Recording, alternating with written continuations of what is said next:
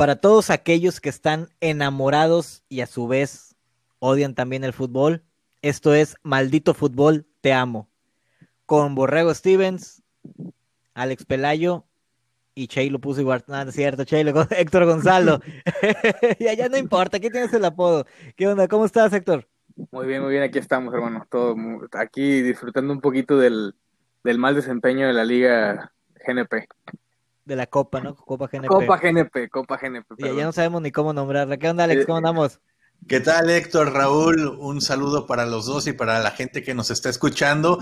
Sí, pues ya cada vez más eh, adentrados, ¿no? Este, después de este parón que hubo de fútbol debido a la pandemia, bueno, pues ya poco a poco estamos retomando la normalidad, entre comillas, porque bueno, todavía hay algunas ligas que, que falta por comenzar, por supuesto, entre ellas la Liga MX, que ahorita estamos, estamos, este, eh, iba a decir disfrutando, pero quizás está sufriendo un poco lo que bien comenta Héctor, ¿no? La, la Copa GNP, que es como si estuvieran transmitiendo los juegos de pretemporada, ¿no? Hay que tomarlo como eso, o sea, son partidos de pretemporada como tal. Lo mismo, eh, justamente estaba viendo hoy el partido de, de, la MLS, el de Vancouver contra San José, y, hay un gol, creo que es el segundo gol del partido, que, es increíble, es como de, gol de, liga amateur, ¿no? Entonces, hay que darles un poco de chance a los equipos que apenas están como adaptándose otra vez. Fue de hecho el segundo gol de Vancouver y, bueno, pues esperar a que en unas semanas ya estén a punto y que otra vez volvamos a ver un, buen nivel en, de este lado del mundo, ¿no? No nada más allá en Europa, sino que también para acá, de este lado, veamos eh, buenos partidos de fútbol. Sí, de, de hecho es, es poco extraño porque en Europa está terminando la actividad porque así es, y acá se puede decir que la estamos iniciando.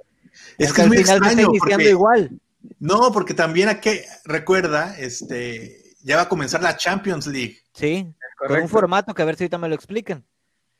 Algo rápido ese formato, algo rápido, ¿eh? Sí, sí, pero bueno, aprovechando eso, ¿qué traes ahora sí que tú, Chalo, para, o sea, para poner a la mesa, ¿de qué tema nos vas a hablar hoy? Pues miren, vamos a lo mismo de la Copa GNP.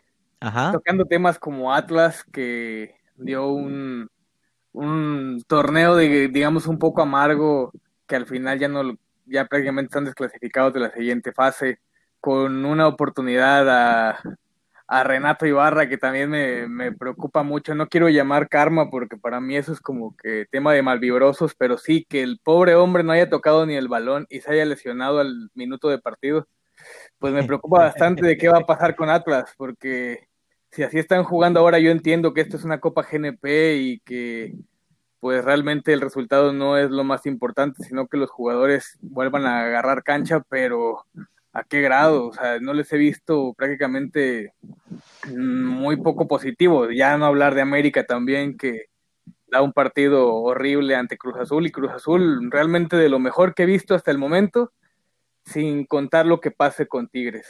Sí, que ahí, podemos ya empezar a ver qué, otras cosas suceden. ¿Qué realidad? Sí, cuál es su, que, su realidad nunca la vas a saber. Puede ser en el primer tiempo uno y en el segundo tiempo otra. Alex.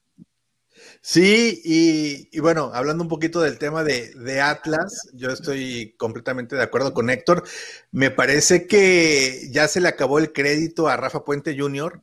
en el sentido de que, bueno, pues hay que recordar que él llegó a mitad del torneo pasado, eh, las cosas no se le dieron, sumó más o menos como cinco derrotas consecutivas, después ya por ahí ganó el su primer partido y de pronto vino ya este parón liguero y bueno, pues ahora ya me parece que, que los resultados positivos tienen que llegar y justamente en esta pretemporada, aunque han han tenido algunos lapsos de buen fútbol. Creo que el gran talón de Aquiles de, Atlas es justamente la defensa. Es un equipo que hace agua atrás y si no se mejora en ese sentido, creo que eh, los días de Rafa Puente Jr. como técnico de Atlas están contados. De hecho, en los medios en Guadalajara ya hablan de que inclusive Grupo Orlegui tendría al sustituto de, de Rafa Puente Jr. en caso de que no consiga los primeros seis puntos de los a ver cómo estaba, tiene que sumar seis unidades de los primeros tres partidos. O sea, seis de nueve. Sí, exacto, 6 de 9. En caso de no conseguirlo, supuestamente ya tendrían este el sustituto de, Rafa Puente. Vamos a ver también qué pasa con, con, Renato Ibarra, que como bien comenta Héctor, se lesionó en su primer partido eh, con los rojinegros en este, en, esta, en este torneo, en la Copa GNP.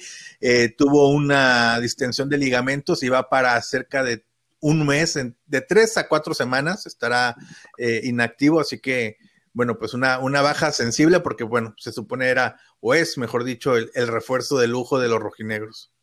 Oye, sí, está, está extraño, como dice Chalo, no, no es de decir de karma ni mucho menos, son cosas este, diferentes. Cosas que pasan. Sí, son cosas que pasan, pero que le sucedan precisamente a tu refuerzo de lujo. A veces parece más que castigo al jugador, es castigo al equipo, ¿no? Traes a un jugador en el que tienes la esperanza de que te va a ayudar a crecer y se te lesiona rápidamente, sí está cañón.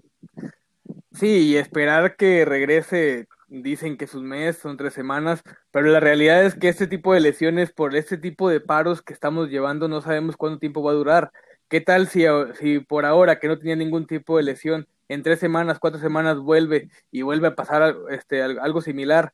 No lo estoy deseando, ni mucho menos, pero la realidad es que no le veo panorama favorable después de esta lesión que aunque se dice fácil, para mi punto de vista no lo es.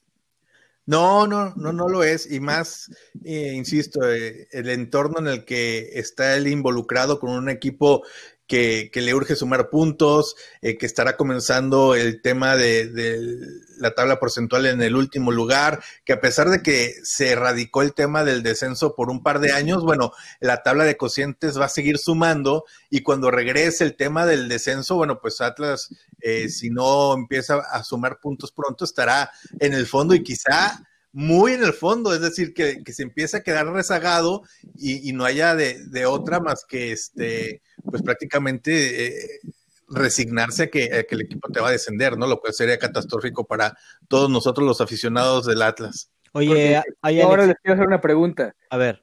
Realmente, a como estamos hoy en día, ¿cómo ven al Atlas en la jornada 6?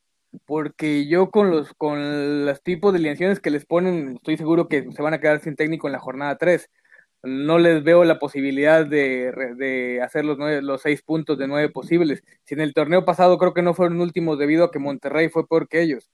Realmente, yo, ¿y qué va a pasar? Van a traer otro técnico que no va a conocer a los jugadores, que no va a tener ningún proceso con ellos, que no va a tener absolutamente nada con ellos y van a algo peor. Yo creo que condicionar a un técnico a estas alturas no sería lo más indicado, pero no sé ustedes qué piensen. Sí, de hecho es lo que iba a comentar yo ahorita, es, lo que iba a comentar, de que Atlas iba a jugar este contra, ahora sí que contra su, su propio, su propia presión. O sea, de, de por sí no traes un buen fútbol, te estás acoplando, tu estrella está lesionada, y aparte la presión de que si no ganas ciertos puntos, este te vas, pues lo va a ser mucho más complicado. Entonces, no sé, Alex, ¿tú cómo, tú cómo ves? Y aparte yo te iba a preguntar, aunado a todo esto, o sea, si tú ves a Rafa Puente capaz de levantar al Atlas. Mira, en, quizá en alguna otra circunstancia te diría que sí, pero creo que ya ahorita la presión ya es muy grande, eh, ya, hay mucha presión y desafortunadamente creo que Rafa Puente no ha sabido como que manejarla, ¿no? Y, otra cosa, hablaban del karma y, este equipo, este, parece que, está condenado a, a, estarla sufriendo, ¿no? Eh, ahorita vemos que que hay mucha gente contra el Atlas, primero por el tema de, Renato Ibarra, ¿no? Que no hay que olvidarnos que él viene de, un tema muy delicado en el que su esposa lo acusó de, haber de, haberla violentado, ¿no? De, haber sufrido este, una eh, violencia doméstica y que bueno, al final la, esposa levantó los cargos y no pasó a mayores, sin embargo ahí está el daño, ¿no? Luego está la otra, este, hay mucha gente que está en contra de Rafa Puente porque dicen que, que es el milusos, ¿no? Que, que a todo le tira y nada le pega, que fue actor y no le pegó, que fue directivo y no le pegó, y ahora quiere hacerla de director técnico y que parece que tampoco. Entonces, hay como esa mala vibra y se siente y se nota. Y bueno, yo no sé qué tanto esto pueda perjudicar ya cuando inicie el torneo al equipo o si de plano logran darle la vuelta a la página, se enchufan y, bueno, logran sacar el equipo adelante. También hay que recordar el torneo pasado, una de las grandes figuras de Atlas, Luciano Acosta, que llegó de refuerzo el torneo pasado, también fue demandado, fue demandado por una chica en Guadalajara por, eh, por violencia. Entonces, vaya, creo que hay como muchos factores externos que no benefician para nada este, al equipo. No, y el vestidor cómo, cómo debe estar, ¿no? Exacto. Fíjate que también hay rumores que dicen que ya hay muchos jugadores que le perdieron la fe a, Rafa Puente. Dicen que, que, pues es como que mucho verbo, pero poca, poca sustancia, ¿no? Seamos realistas, no es Lobos. Yo creo que el mejor trabajo que ha hecho Rafa Puente en su carrera fue esa levantada que le dio a Lobos, porque después en Querétaro la pasa mal, Ahora, yo también quiero, quiero analizar esto. Realmente ponemos a Renato Ibarra como la próxima estrella del Atlas, pero seamos realistas. Él, en su pasado en América, durante la última etapa, sufrió varias lesiones. A mí lo que me preocupa es eso, que si están, que si están esperanzados en que Renato Ibarra sea la clave, les diré que en América dejó de jugar muchos partidos por lesiones pequeñas que a la larga los sacaban tres semanas, un mes, 15 días, pero era muy constante su, proceso de lesiones. Realmente no sé si sea una buena idea esperanzarse a él. De acuerdo, sí. Y lo malo es que siempre pasa, ¿no? Este, sobre todo con, nosotros los aficionados de Atlas nos ilusionamos mucho con los refuerzos que llegan, porque de por sí no llegan muchos, y cuando llega uno, pues medianamente bueno o de, o de mediana calidad para arriba, bueno, pues las expectativas explotan y, de pronto no nos, no nos acordamos que, no, no, solamente hay violencia doméstica en la vida de, Renato Ibarra, hay otras cosas que también le han perjudicado mucho, ¿no? Y, justamente el tema de las lesiones es uno de ellos y ya lo estamos viendo hoy día. Yo también. No, y el, y el motivo, y el motivo por el que lo contratan. O sea, se puede decir que, que por ese tipo de problemas el América, se deshace de él. aparte de otras cosas, e, e, se, se deshace de él y es como que, pues, a ver quién lo agarra. Y es donde Atlas dice, no, pues tráemelo a mí, no hay bronca, necesito un refuerzo. O sea, no, es de que ellos hayan dicho eh, hace seis meses, Alex, ¿sabes qué? Hay que buscar el refuerzo la próxima temporada y que dijeron, échale el ojo a Renato Ibarra. No, o sea, no, es Claro, que haya, que haya habido un seguimiento y con el entrenador, y ay, mira, este jugador se acopla a lo que necesitamos, ¿no? Tiene las características de, de nuestro sistema. Pues no, fue como la oportunidad y véngase para acá, ¿no? Sí, de, hecho yo como lo veo eh, en una metáfora, es como si te vas a la tienda a comprar un pantalón y dices, este es 30 pero vale 500 pesos y este es 32, pero tiene 50% de descuento. En su madre, me llevo el 32, ahí a ver cómo lo ajusto. Entonces, como que siento que es algo parecido a lo que pasó con Renato Ibarra con el Yo creo, yo creo que más que nada, el tema de Renato Ibarra, por ser muy escabroso, a mí me resulta, en lo particular y jurídicamente hablando, que él quedó completamente absuelto de todo crimen al su señora retirar la, bueno, su ex mujer retirar la demanda. Yo lo que creo es que no va a ser un tema de, de, de fútbol, yo creo que va a ser más allá, el jugador no va a estar metido aunque, aunque le hayan dado el perdón, no creo que esté metido dentro del juego por completo. Ahora, ¿qué va a pasar también cuando, por ahora no hay gente que lo critique en el estadio, pero qué va a pasar cuando haya personas en el estadio y le empiecen a gritar? Porque seamos realistas, no todos están contentos con el fichaje, que vamos a lo mismo. También América lo que hizo fue solamente buscar no quién se la hizo, sino quién se los pague. Y América le, le buscó cabida al jugador donde encontrar. Realmente yo creo que tanto ni América ni Atlas son culpables de esta situación. Tampoco quiero poner a Renato Ibarra como culpable, ya que pues el perdón le fue otorgado, pero pues sí, realmente no sé si, si sea el jugador indicado para todo esto.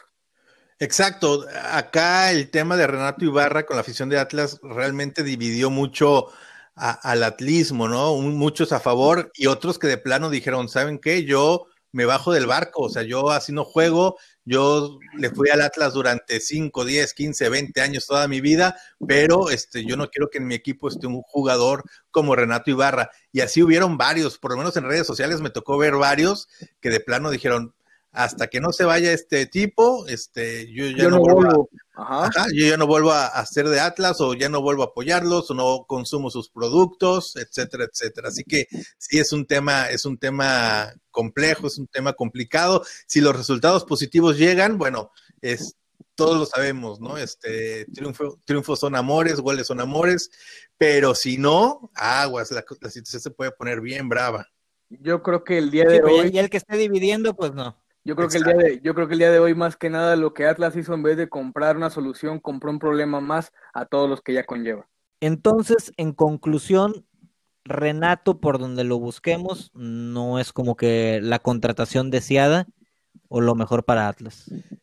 No sé si exacto, es decir, es, es, una apuesta, al final del día es, es, eso, es una apuesta, la directiva y el cuerpo técnico están apostándole a que Renato Ibarra regrese por su revancha deportiva, que logre eh, tener un buen funcionamiento y que entonces eh, pueda volver a, un equipo eh, que, que, busque o que tenga aspiraciones más importantes. Ok, Chalo, por ejemplo, ¿tú recuerdas otros equipos que hayan tenido una apuesta y que sí les haya ido bien? Yo, yo recuerdo pocos. Uf, yo creo que em, pocas apuestas que funcionen son complicadas, porque no sé si recuerdes cuando América apostó por Efraín Juárez, que venía del Celtic y que realmente no jugaba allá, pero todos creíamos que iba a ser ese Efraín Juárez del Mundial, y hoy a sorpresa que fue diez veces peor. También ha habido, apuestas, ha habido apuestas como el caso de Vizcarriondo, eh, vamos, este Mina, ha habido muchas apuestas que no terminan por funcionar o por de no Chivas salir. Hay un montón, ¿no? Oribe Peralta, el último. Ah. Ángel Reina, ¿no? También. Este, para mi punto de vista, Oribe Peralta lo sacan de su peor momento y lo llevan, ahora sí que como dirían en el barrio de Guatemala, para entrar a Guatepeor. Sí, yo creo que la única apuesta que en su momento era como que se dudaba si tenía el nivel para el equipo es cuando el Piojo Herrera se lleva a Zambuesa al América. Mm, yo creo que más que nada cuando Piojo sí, cuando Piojo confió en, en Zambuesa, que si bien es cierto, lo rescatan de un problema con, de violencia dentro de un partido, donde la gente no confiaba en él por debido a su temperamento, que si bien es cierto, lo terminamos viendo durante toda su carrera con esas patadas que el hombre tiraba, porque era un crack para eso de tirar patadas. Me acuerdo cuando dejó a, este a Marc Rosas sin fútbol un buen rato por un, un pisotón que le metió por detrás, pero no, también nunca olvido su calidad y que aunque no es para mí considerado una leyenda del América como muchos lo ponen, pues para mí sí resulta haber sido un jugador importante, aunque por culpa de él perdemos una final. Bueno, pero se dudaba muchísimo cuando llegó y se le criticaba al piojo, Alex, por haber llevado a Zambuesa. Sí, y, no nada más por el tema de las indisciplinas de Zambuesa o su agresividad o su violencia dentro del campo, sino también porque decían, bueno, es que no ha jugado en ningún equipo grande, ¿no? Entonces quizá la presión no la va a aguantar. Eh, había tenido destellos interesantes con estudiantes tecos, etcétera. Y, pero bueno, creo que sí terminó siendo de esas apuestas que, que sí funcionaron y, y vaya de qué forma, ¿no? Sí, claro. No, y que hoy, pues en, hoy en día Zambuesa estuvo buscando hace como un mes atrás a la fecha buscar América, ya se le dijo que no por todas partes, ya volvió a Toluca de su préstamo con Grupo Pachuca, entonces pues ya no se le va a hacer ni a la afición que quería verlo retirarse en América, ni a él hacer lo posible. Si no lo hicieron con Cuauhtémoc, ¿tú crees que sí, imagínate, si no lo hicieron con Cuauhtémoc, le dieron un partido contra el Morelia ya desaparecido, por Dios, o sea. Pues, pues, bueno, este, vámonos, no sé si eh, traes algún tema, Alex, en particular. No, no, no, nada más justamente era el tema de, Renato Ibarra que ya, ya lo tocamos, este, y creo que bastante a fondo, así que eh, le seguimos. Ok, este, yo traigo un interés, no sé qué tanto conocimiento hay en el nuevo formato de la Champions League, que obviamente es un formato como lo, lo que se le llama en el barrio, ¿no? El torneo relámpago que lo hacen más que nada, este, pues para, para, recuperar dinero perdido, ¿no? Porque hay muchísimo dinero en juego. No es como una liga francesa que la puedes cancelar y no pasa gran cosa, o una ley, una liga holandesa, o una liga belga. La Champions League, no, la Champions League hay muchísimos millones de, de dólares o de euros en juego, en patrocinadores, en contratos televisivos, etcétera, etcétera. Y por eso es que eh, tenían que sacar el torneo sí o sí. Y lo que hacen es este formato que eh, a partir de esta fase en la que se terminó, de aquí en adelante solamente será a un juego y todo se disputará en Lisboa, en Portugal. Entonces, eh, ahora sí que, pues más que nada es para, para darle agilidad y, haya un campeón y, que todos los patrocinadores y que todo el dinero que se mueva, pues no se pierda. No, y aparte está bastante interesante. A mí se me hace como si fuera que estuvieras viendo un mundial, porque vas a estar viendo fútbol seguido, de mucha calidad, y en poco tiempo vas a ver quién es el campeón. Una de las características de la Champions League es, ves un partido y aguántate dos semanas a ver el regreso. Sí, realmente. O, una semana en otras eh, etapas, pero ahorita va a ser todo en corto y, a morir, nada de, no, pues este, voy a checar si meto gol de visitante o algo. No, no, no, ahorita es este, matar o morir. Yo creo que para el tema de los apostadores este formato les va a encantar porque va a ser fútbol muy bueno, eh, de muy buena calidad y en muy pocos días como lo comentan. Lo que a mí me termina por gustar es que prefirieron no dejar este año sin un campeón, que para mí sería lo más doloroso que, que la liga europea más importante de fútbol no tenga un campeón por este tema del COVID, que tomarán sus condiciones y precauciones necesarias, lo harán. El la concentración de jugadores en Lisboa va a ser, yo creo que de las mejores decisiones que pudieron haber tomado. Y pues la, a mí en lo particular me gusta el, el, formato, no como la Liga MX que no pudieron adelantar ni nada y que prefirieron cerrarlo y acabar con el torneo a seguirlo adelante. Yo creo que no, no estuvo mal, no, no estuvo en saco, no, no, no se echó en saco roto todo ese buen fútbol que vimos durante el año en Champions. Sí, no, y como dice Alex, o sea, hay muchísimos intereses en él y ahorita ya hablando de, la Champions, ¿un favorito, Alex? Híjole, qué buena pregunta. Lo he estado como meditando. Mira, yo creo que para mí el favorito es, y, y, aquí también me mueve un poco el corazón, porque a pesar de que le voy al Barcelona, este, también soy muy de Pep Guardiola y creo que el Manchester City trae ahorita un muy buen equipo, eh, están bien aceitaditos, eh, han tenido muy buena actividad en la Premier, de hecho acaban de jugar eh, y, ganaron. Entonces, para mí el, el, favorito sería el Manchester City. ¿Tú, Chalo? Pues mira, yo con todo lo que he visto a lo largo de mi vida y por cómo es Zidane, pongo como candidato a Real Madrid, porque no importa realmente, no, el fútbol del Madrid en los últimos años que ganaron el, triplete, no era el mejor fútbol del Madrid, yo creo que jugaban a ganar los partidos, eh, lo que afectó al final fue la salida de Zidane y de Cristiano, yo creo que el equipo hoy en día está muy parchado y muy, también lo veo muy, muy bien realizado, obviamente con jugadores que también, aunque estén, sabemos que ya no van a jugar, como el caso de James, que prácticamente ya estará, ya está dado de baja del club, a no ser que algo más pase en diciembre se va a ir. Pero yo sí veo como muy, muy fuerte al Real Madrid por el hecho de que está Zidane y por lo que sabemos puede hacer en Champions y el chip que cambia. Ese chip yo creo que es el secreto del Madrid. Es que, es que se me hace muy curioso cómo Zidane sea, tiene como que ese, esa chispa exacta, diría eh, que... La chispa adecuada. Que, la chispa adecuada que, que oye, no, no sabemos, se, va a llevar la liga, es seguro. Sí, ya, ya es Que se va a llevar la liga de España.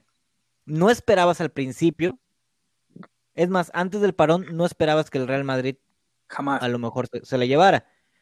De hecho, se esperaba en su momento, por cómo se dieron las cosas, que en la Liga Española el Atlético de Madrid trajera más que el mismo Real Madrid. Este Real Madrid tenía más dudas. El delantero que trajeron, que se esperaba que, hiciera más, mm, no, no fue eso.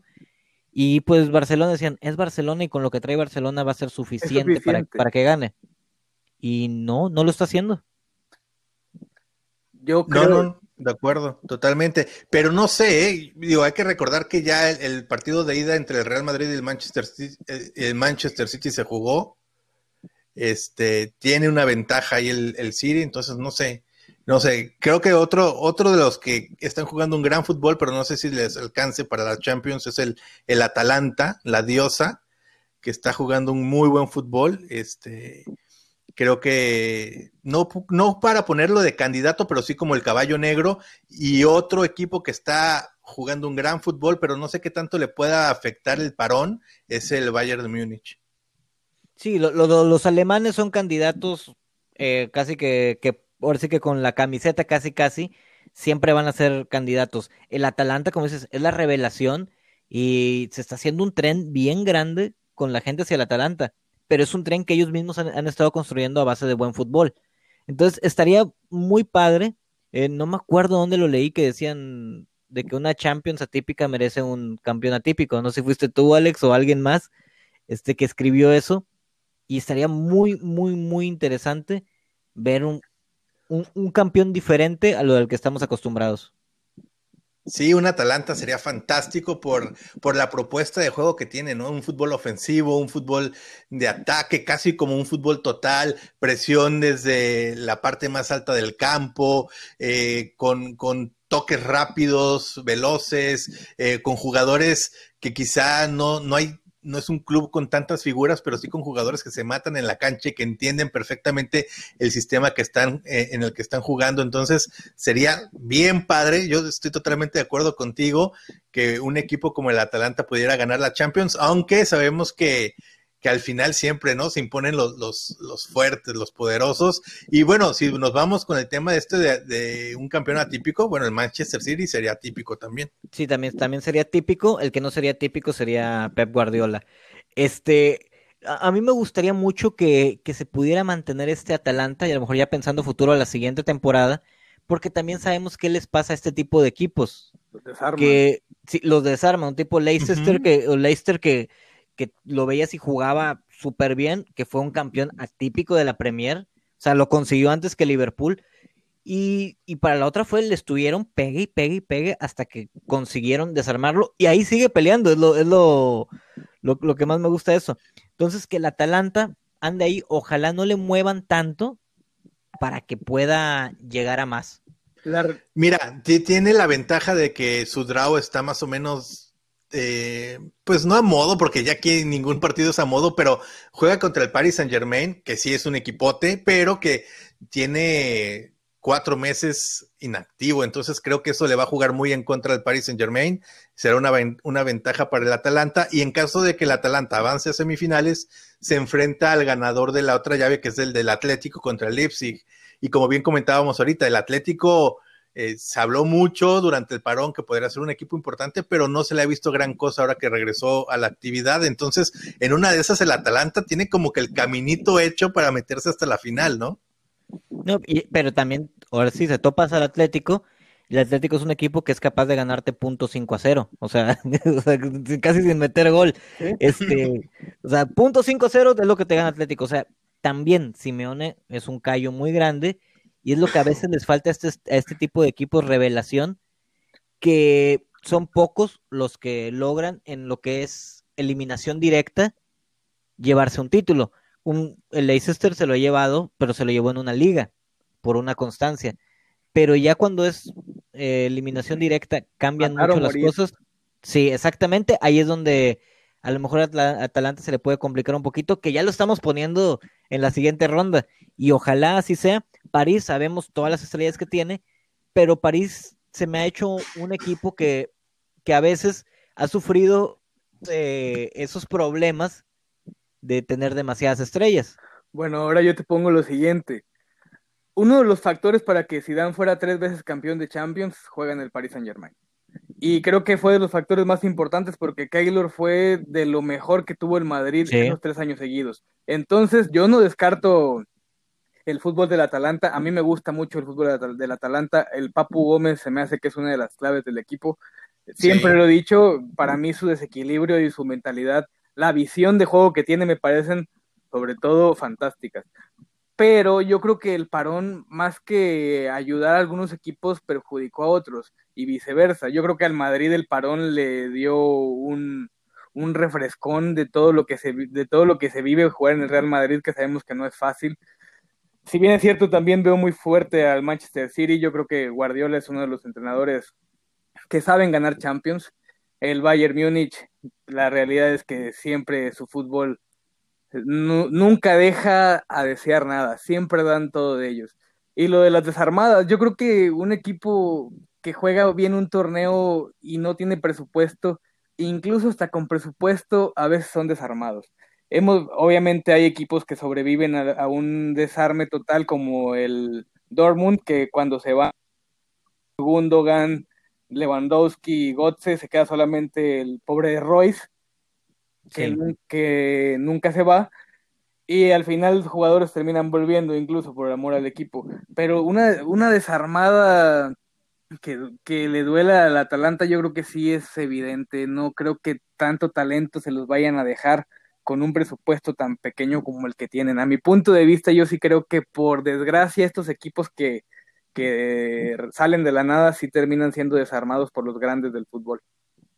Oye, curioso que nadie mencionamos al Barcelona, ¿no? Y, y no hay que olvidar que el Barça tiene a Lionel Messi, que es el, el mejor jugador eh, junto con Cristiano, los dos mejores jugadores del mundo y dos de los mejores de la historia, ¿no? Y, y creo que no lo mencionamos porque, bueno, estamos viendo al Barcelona en la liga que, que ha tenido muchas dificultades para, para poder sacar buenos resultados. Eh, también están pasando como por una crisis, ¿no? Este, se habla de, de la continuidad de Setién que podría no, no estar en el banquillo para la siguiente temporada. Se habla de que Xavi Hernández podrá llegar en su reemplazo. O sea, como que las aguas están muy, muy, muy movidas allá en Can Barça y es por eso que creo que para esta edición el Barcelona no, no figura como uno ni siquiera como en un top 3 de favoritos, ¿no? Antes está el Bayern, antes está eh, el Manchester City. O sea, hasta el este, Atalanta lo estamos poniendo antes que... Hasta el Atalanta. sí, sí, totalmente. Pero es que la, realidad es que cuando desde, desde que los medios españoles le dan con todo al Barcelona, porque vemos la realidad de que se les fue la liga, o sea, la liga era suya y se les fue en cuatro partidos por el tema del parón, vamos a lo mismo, no podemos culparlos al 100% porque sabemos que es un tema de parón y que nada va a ser lo que nosotros esperamos. Entonces yo sí creo que a, final de cuentas el Barça, así tenga Messi, el tema de Setién ya está muy complicado, como bien dice Alex, lo de Xavi, ya él se ofreció, o sea, ya la vez pasada lo buscaron y él dijo que no, ahora él se ofrece y dice, ya estoy listo para Barcelona. Y es ahí cuando yo creo que el proyecto de Setien está prácticamente frito y solamente van a esperar a que acabe este torneo para que en el siguiente poner manos a la obra en un buen proyecto. que con Xavi a mí me encantaría, un proyecto a mí con Xavi yo creo que sería de lo mejor que podría ofrecer el Barça debido a que el amor regresar. el, amor por el amor de Xavi por el Barça es muy muy grande y va a ser lo mejor que pueda. Yo sí creo en un Xavi en el Barça. Bueno, y hablando, hablando del presente del Barcelona, creo que se nota que están, están incómodos. Eh, ya saber el que el proceso ya terminó, o sea, aunque tenga que cumplirlo, este, eso lo hace que no sea tan favorito. Eh, otra cosa, obviamente a favor tiene a Lionel Messi y que son el Barcelona, pero también otra cosa que le veo en contra del Barcelona, pues, pasándonos si va más allá, es, es los choques directos. Barcelona, pues sabes que de repente te puede dar un partido que pierdes 4-0 y el siguiente partido te lo ganas 5-0. Sí. Entonces, ahorita cometer un error en el primer partido ya no se puede. Y aparte, como no sé si ya lo había comentado, hemos visto mejores versiones del Barcelona quedar fuera.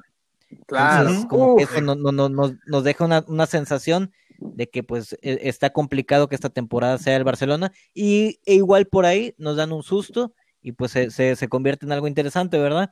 Pero pues al final esto es fútbol y hay que jugarlo para demostrar en dónde debes de estar. Tendrían que atravesarse muchos factores a mi punto de vista. Yo sí, obviamente, como bien dices, Messi es un factor importante, pero lo que envuelve a Messi hoy en día está complicado. Arthur, que era de lo mejor que mostraba el Barcelona, también ya tiene cabeza y media en la Juventus. Ya, lo vendieron. ya tampoco está pensando en la Champions ni nada porque Así ha pasado, así ha pasado con jugadores del Barça que venden antes de tiempo. Yo no sé qué afán o qué desesperación de aparte de todo deshacerse de un jugador crack, porque no hay otra forma de llamarlo. Arthur es un crack del fútbol y dejarlo ir por Pjanic, un jugador seis años más, más grande de edad y con, yo creo que el final de su carrera se me hace una locura del Barça. Veamos qué tal bien les funciona esto. Pero vamos a lo mismo, con todas estas, eh, estas decisiones y malos y mal fútbol del Barça, yo no lo pongo muy lejos. De acuerdo, sí, incluso yo veo muy pareja la serie con el Napoli y estamos hablando del Napoli que no es pues nada del otro mundo, ni siquiera está entre los primeros, sí, ni siquiera está como de los punteros en la, en la, en la Serie A, ¿no? Entonces imagínate, a esos que es otro, niveles. que es otro equipo que también trae broncas diferentes, que parece que Gattuso ahí lo, ya los va enderezando, pero esta temporada no es la de ellos y habrá que esperar qué, hacen para la siguiente. Oye, pues ahora sí que de Europa, ahí vamos de retache. Y yo el tema que traigo y que me gustaría comentar es, y a lo mejor le hemos dado mucha publicidad, pero es porque es el equipo nuevo de la liga y no deja de, de, de, hacer cosas, ahora sí, de que hacerse notar, no por fútbol, sino por otras cosas. El Mazatlán. No sé si ya vieron los comentarios que hizo, la estrategia que está haciendo su community manager para referirse a los partidos que tocaron en la liga. Sí, sí, sí. Sí, hicieron como, bueno, hicieron una eh, presentación de su calendario y a mí me gustó, o sea, eh, es, hacerlo de una manera diferente. También Pachuca ya lo hizo, Atlas ya lo hizo, y creo que el de Mazatlán terminó siendo como el más, eh, como el más agresivón, ¿no? Como, sí. como, sí, yo, creo que yo creo que esa es la palabra, como el más agresivo. Ojalá, insisto, que, que pues así como, como se envalentonan tanto en redes sociales, pues también este, se vea, se vea ese mismo envalentonamiento en el terreno de juego. Sí, porque este Chalo, no sé si lo notas, pero no les ha ido bien jugando. No sabemos hasta dónde vayan a llegar. Y, y si sembrar este tipo de actitud hacia los jugadores y hacia la misma afición de somos superiores sin serlo, pues termina siendo como aquel hijo que, que, tú le dices, no, es que tú puedes ser el mejor jugador del mundo y a lo mejor el niño no trae nada y, y, muere engañado. Entonces hay que ver cómo, cómo va a resultar esta combinación con el Mazatlán. ¿Tú cómo lo ves, Chalo? Mira, yo lo veo del punto de vista así como dices, de que es una man es para mí es una espada de dos filos para empezar. ¿Por qué? Porque estás educando a una afición a ser violenta desde el comienzo. Que para mí está muy mal porque esto generará más y más y más y conflicto con otras aficiones. Después serán los apestados y yo no creo que les termine por gustar que no puedan ir a ningún estadio. Yo sé que ellos, al nunca haber tenido fútbol de primera división, no saben qué es irse a meter a Pumas a las 12 del día en el CU. Entonces, realmente, o sea, no, no tienen ni idea qué es meterse a la bombonera con esas aficiones tan fuertes que pobres porras. La verdad, yo no sé si los seis o siete que vayan con tambores van a, este, van a salir bien de esos estadios, a lo que yo también veo en el caso de Mazatlán es que si están viendo el torneo como una forma de pretemporada o una burla. Lo que hicieron en el último partido de meter al tercer portero como delantero se me hizo una completa barbaridad y una falta de respeto, creo que hasta la afición que está viendo el partido. O sea, no puedes, no es Jorge Campos el muchacho, no, no va a generar nada más de lo que ya está generando. ¿Por qué exhibirse Palencia y, y demostrar que no tiene ni jugadores que meter y que tiene que meter al, porte, al tercer portero como delantero. Yo, Alex, la, vez pasada que platicábamos, yo dije, pobre Palencia, y me corregiste, yo la verdad tenía mis dudas, pero te lo doy. Palencia creo que es de lo peor que hay en Mazatlán, aparte del community manager, que realmente pobre hombre, yo no sé qué estará pensando o si se quiere, quiere crear un panorama que futbolísticamente no están mostrando. A ver, dos cosas. Primero, yo creo que lo del community manager no es que él lo, maneje solo, creo que hay atrás de él toda una estrategia de comunicación y marketing. Este, entonces, yo no culparía al community manager, yo culparía, este, ahora sí que a, su departamento de, comunicación y, marketing, exactamente. Y del lado de, de Paco Palencia, bueno, hablábamos de que por ahí a lo mejor Rafa Puente Jr. no llega a la jornada 6. Bueno, pues yo creo que Paco Palencia le veo más o menos, sí, le, veo más o menos el mismo futuro, ¿eh? Yo creo que por ahí de la jornada 5 o 6, igual. Oye, y ahorita hablando de ellos dos, ¿no sienten que de repente llegó una camada de técnicos que fue por, por inercia? Como que dijeron, hay que cambiar la camada de técnicos y la oportunidad de los técnicos jóvenes y de repente se puso como que de moda y entre ellos iba Rafa Puente Jr., iba Paco Palencia y no recuerdo quién es más. Yo quiero decir algo. Que si viene, antes de que se me olvide, ¿no se han dado cuenta que Paco Palencia y este, se me fue el nombre del, director técnico del otro, ah, del de Querétaro. Querétaro. De este Rafa Puente y todos ellos han compartido los mismos trabajos. No, o sea, no ven curioso de, de, Rafa Puente, de Palencia, que han compartido muchos, muchos equipos uno después del otro, no. O sea, nada más van rotándose entre ellos. Ajá, o sea, Palencia y este otro hombre que se me acaba de ir su nombre otra vez, que su papá me encanta como, como analista, pero este, yo creo que este Rafa Puente vive del éxito de su, de su padre o de, como bien dicen, que quiere hacerla de todo un poco.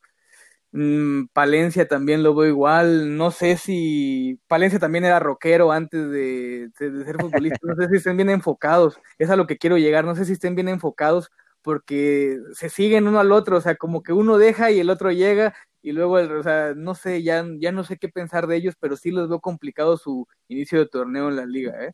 Bastante. Y yo creo que está bien que los directivos luego busquen como sangre diferente, sangre joven, eh, tratar de renovar la baraja de técnicos, porque siempre eran los mismos, ¿no?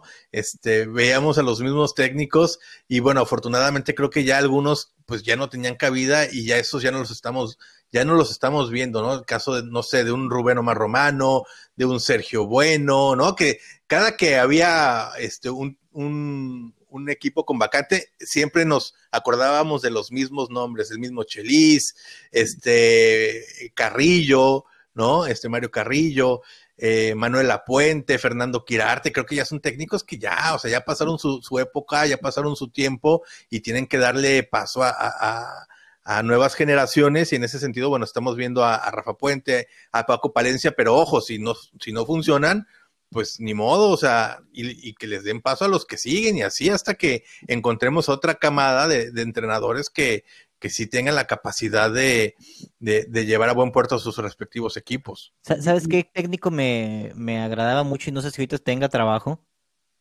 De el travieso Guzmán. Mm, creo que ya no, creo que por No, ya no, también es de esos que ya se quedaron sin trabajo. Creo que salió muy mal de Tigres y este y como que ahí se quemó horrible, ¿no? Este, y perdió ya, todo su crédito. Sí, sí, sí. Sí, se fue al ascenso, dirigió a Leones Negros, eh, creo que no le fue bien tampoco, entonces, ajá, entonces al final del día también como que ya Dorado, Daniel Tampico Madero, también creo que por Ah, sí, cierto, andaba en el Tampico Madero. Cierto. Sí esa camada de técnicos de ya antaño, por ejemplo, por Dios, el Tuca está fumando en el partido de Cruz Azul contra Tigres en las gradas, hazme el favor. O sea, esa, e, esta camada de técnicos es la que ya yo creo que tiene que ir saliendo. Si bien es cierto, ya son personas que están muy, muy aferradas a su ideología. No, no mencionábamos a Tomás Boy, Ah, yo creo que también hay, entrenadores que con, con un parche pirata harían mejores trabajos que algunos directores técnicos que aparecen ahorita. también yo creo que sí, la salida de, de directores técnicos que ya estaban muy aferrados al fútbol, que no se querían ir ya era necesaria. La Volpe acaba de anunciar su retiro hace como tres meses. Por Dios, la Volpe, ¿cuántos años tiene dirigiendo? Oye, pero después se desdijo. Ya dijo que, siempre, no. Que siempre no, que, que, él sigue listo para dirigir. Y dices, no, por favor, ya, o sea, tu, tu mejor época ya, ya, pasaron hace más de 10 años, hace más de una década. O sea, ya dale chance a los que siguen, ¿no? Y, ahorita comentando lo que dice Chalo sobre el Tuca Ferretti. Pobre podóloga, pobre podóloga. la podóloga. Oye, hablando del Tuca Ferretti, yo, yo siento que es de esos personajes que, que va a doler muchísimo cuando se vaya. O sea, yo, yo soy rayado, eh, le voy a los rayados y sé que él es el técnico de Tigres, pero siento que él adereza muy bien la liga y que sí, sí, sí se le va a extrañar bastante, aunque siento que se va a quedar de directivo. Pero como técnico e, es, alguien que muchas veces podrá no gustarme cómo juega el, el equipo, y pues por lo regular no, pero sabe ganar, ¿no? Bueno, aquí, en Monterrey hay una calle que se llama Tuca Ferretti, ¿eh? ¿De verdad? Te lo juro. Hay una calle que se llama Ricardo, ¿Ricardo Ferretti, o Ricardo Tuca Ferretti? Ricardo Tuca Ferretti. Bueno, entonces, cuando tengas una calle, puedes decir que Ferretti no puede fumar en, las gradas. Sí, pero eso es lo que vamos. Ya eh, llega un momento que estos directores técnicos se, se compran tanto su papel que ya se creen intocables en todos los temas. O sea, yo creo que hay, ha habido también entrenadores que se han ido antes y después de que se tuvieron que haber ido y creo que la nueva camada no está resultando también ser de lo mejor que ha habido aquí en México.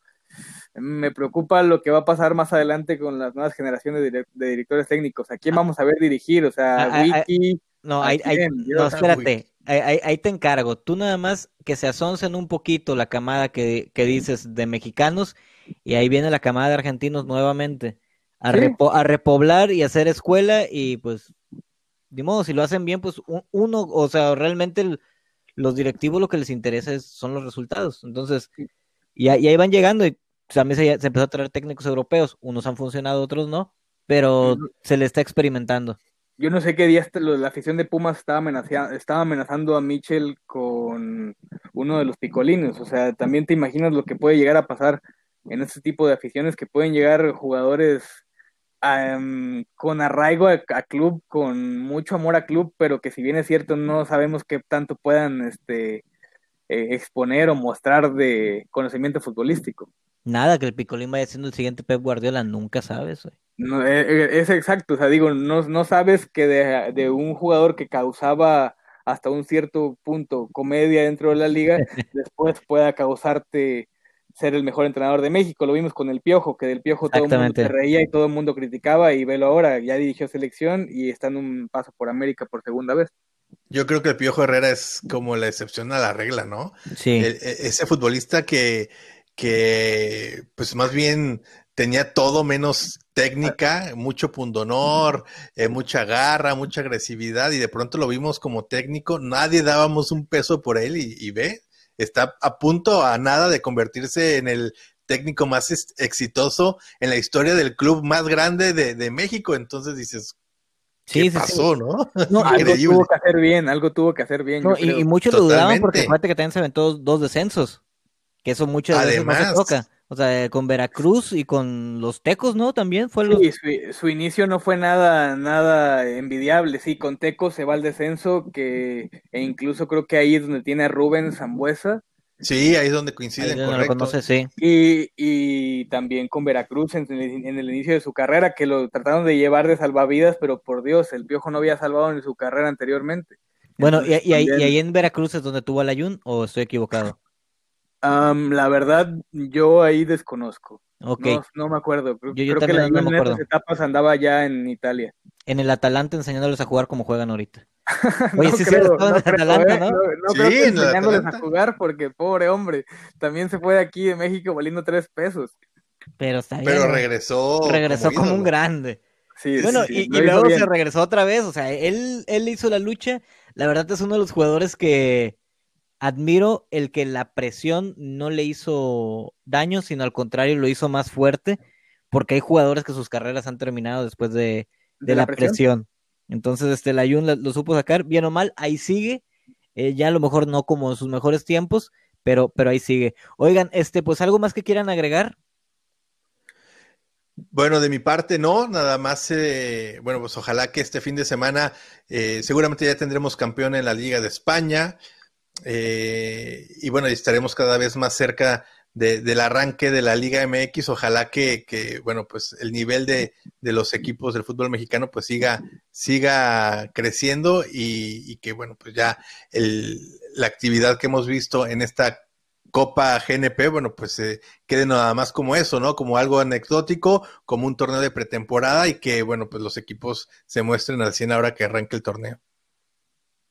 Eh, sí, yo espero también que este torneo de la Copa GNP quede más que nada para el olvido, debido a que sí, el fútbol ha sido bastante escaso, que si bien vamos a lo mismo, sabemos a qué, a qué estábamos, lo que estábamos tratando de ver. También quiero comentar, ya para terminar, que la Liga MX sigue buscando maneras de ponerle trabas a la Liga de Balompié Mexicano. Esto ahora con veto a estadios debido a que estadio, estadio de la Liga Mexicana de Fútbol que preste o ceda instalaciones a equipos de la Liga de Balompié Mexicana serán vetados. Así que por esto, o sea, no lo quieren llamar así, pero es la realidad. Se vio en el caso del Estadio Azul que la familia Cosío tenía todo el interés de alquilárselo también al, al, al Atlético Capitalino y ya con papeles y todo resultó hace unos días que saldría a decir la familia que siempre no y que el estadio solamente será para los potros de hierro del Atlante. Sí, eso será una. De por sí ya trae muchos problemas esta, esta Liga de, Nacional de Balompié. Bueno, pues le, añadimos uno más que va a tener como enemigo, enemigo declarado ni más ni menos que la Federación Mexicana de Fútbol, así que no la va a tener fácil. Que sabemos el poder que tiene y, si se empeña, realmente, ahora sí que todos tus pronósticos, Alex, van a ser ciertos. no va a durar más de dos años. Si es que llega a arrancar. Así, desafortunadamente así será. No, y a, lo, a mí lo que me resulta un poco intrigoso es que aunque esta federación no es avalada por la FIFA, ya buscaron un, un avalo por la CONIFA, que es la Confederación de Asociaciones Independientes de Fútbol, y que ya tienen un registro.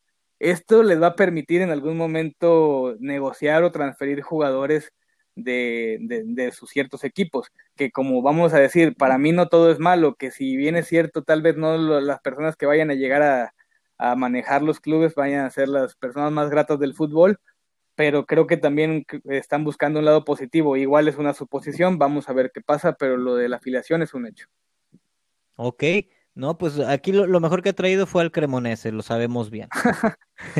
que aparte de todo anda un rumor fuerte que vamos a lo mismo, no deja de ser rumor de que ahora que llegó Montolivo al Cremonese quieren traer como entrenador a Andrea Barzagli. Entonces vamos a ver si aquel jugador mítico de la Juve viene al fútbol de la Liga de Balompié en México me resulta para mí algo imposible, digo, vamos, es un rumor, pero si pasa, creo que esta liga tendría un poquito de más reflectores. Oye, y, lo interesante es que, que todo lo estén relacionando con Italia, ¿no? O sea, hacer un equipo pues italiano en, en México. Sí, sí, sí, yo creo que más que nada la, la inversión o el proyecto viene de allá. Para mí algo hay en un tema italiano con ese equipo del Cremonese de Jalapa. Sí. Pues bueno, Alex, pues nos despedimos y bueno, pues ojalá que si ya llegaron hasta acá, pues recomienden este podcast, este, para que pues, no, pues más gente nos siga escuchando.